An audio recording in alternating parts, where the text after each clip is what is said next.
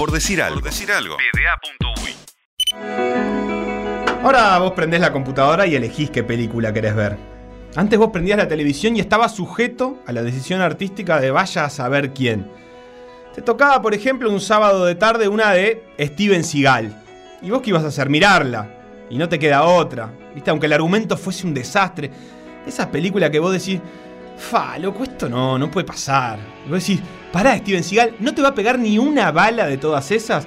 Todas van a rebotar en el único pedazo de hierro que protege esa ojiva nuclear de una amenaza con destruir al mundo. esas cosas pasaban en la tele. Después estaban las más emotivas. Por ejemplo, esta podría ser una. Empieza en una ciudad chica, de un país chico, en Uruguay. En las películas gringas cuando aparece Uruguay siempre es una especie de país tropical, eh, con palmeras y bananas, pero en esta no, porque esta peli es en Maldonado y vienen todos a filmar a Maldonado. La historia que cuenta es la de Maxi La Rosa. Un chico tranquilo, de Maldonado, que un día, caminando por ahí, se cruza con una academia de karate.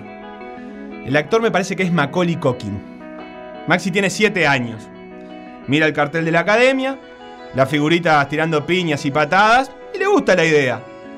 Convence a su familia y se pone a entrenar. Y le va gustando más y más. Entonces, un día se acerca a su entrenador, que se llama Pino Piri, y está interpretado por Rob Schneider, no sé si lo tienen, y le pregunta, ¿te gusta el karate? Y ahí la cámara lo toma bien de cerca, y Maxi Collie dice, esto, esto es mi pasión, quiero hacer esto toda mi vida.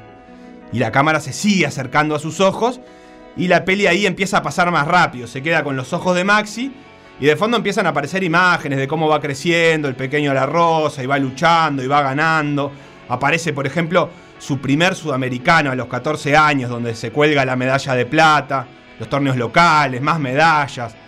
Y ahí la cámara se empieza a alejar de nuevo de los ojos, pero ahora ya no aparece el niño, sino un adolescente. Y es Maxi que va en una moto y va todo bárbaro. Hasta que no va más bárbaro. Un accidente. Ahí la película toma su tono más emotivo.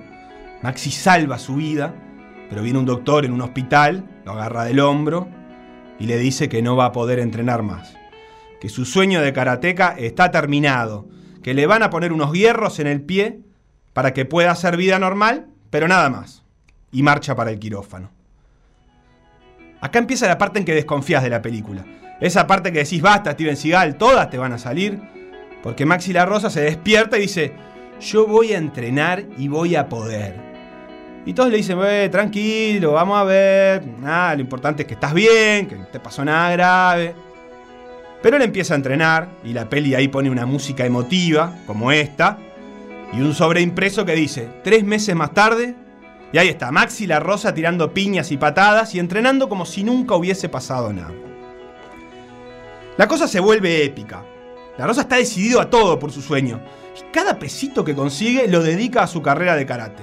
Vive con sus padres y lo que ahorra de alquiler lo gasta en pasaje. Compite en América, en Europa, compite con los mejores, empieza a brillar, gana los Panamericanos de Buenos Aires con 21 años, la medalla de bronce del Mundial Universitario, los Suramericanos de Cochabamba. El momento culmine es en los Panamericanos de Santiago, en 2018. Maxi siente un dolor terrible en la rodilla. Se rompió los ligamentos en el momento clave del campeonato. Empieza la pelea las semifinales está en juego una medalla. Saca coraje de vaya a saber uno dónde y pelea. Por lo menos pelea. Pero se complica. Empieza perdiendo y si bien remonta, llega a los últimos segundos y su rival, el brasilero, lo tiene dominado. Tiene la pelea ganada. Y quedan 10 segundos, cuenta regresiva, y ahí vos pensás, bueno, hasta acá llegó, ya está, igual, nada, qué honor, qué valiente, pelear así. Listo, 9, 8, 7, 6, 5 segundos. Y Maxi mete un puño tremendo que impacta en su rival y le da lo que necesitaba. Pasa a la final. Y ahí te dan ganas de apagar la tele realmente, porque no es creíble, ¿viste? Gana las semifinales de un Panamericano con los ligamentos rotos y faltando 5 segundos. Pará, Steven, pará. Sale rengueando, se abraza con Pino, festeja y le dicen que tiene que estar 7 meses parado, operarse y poner pausa.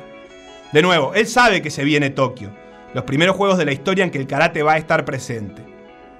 La cámara de nuevo se va a los ojos de Maxi que como aquel adolescente de 16 años se dice a sí mismo, yo voy a entrenar, yo voy a ir a Tokio. La película de Maxi La Rosa hasta ahora termina así, con final abierto, dejando el compromiso de filmar la segunda parte. Las letritas del final dirán algo así, dirán que Maxi sigue entrenando en la academia con el mismo profe que a los 7 años. Volvió a competir después de su grave lesión y ganó la medalla de bronce en los Panamericanos de Lima. Sueña con Japón. ¿Y quién se va a animar a decirle que no?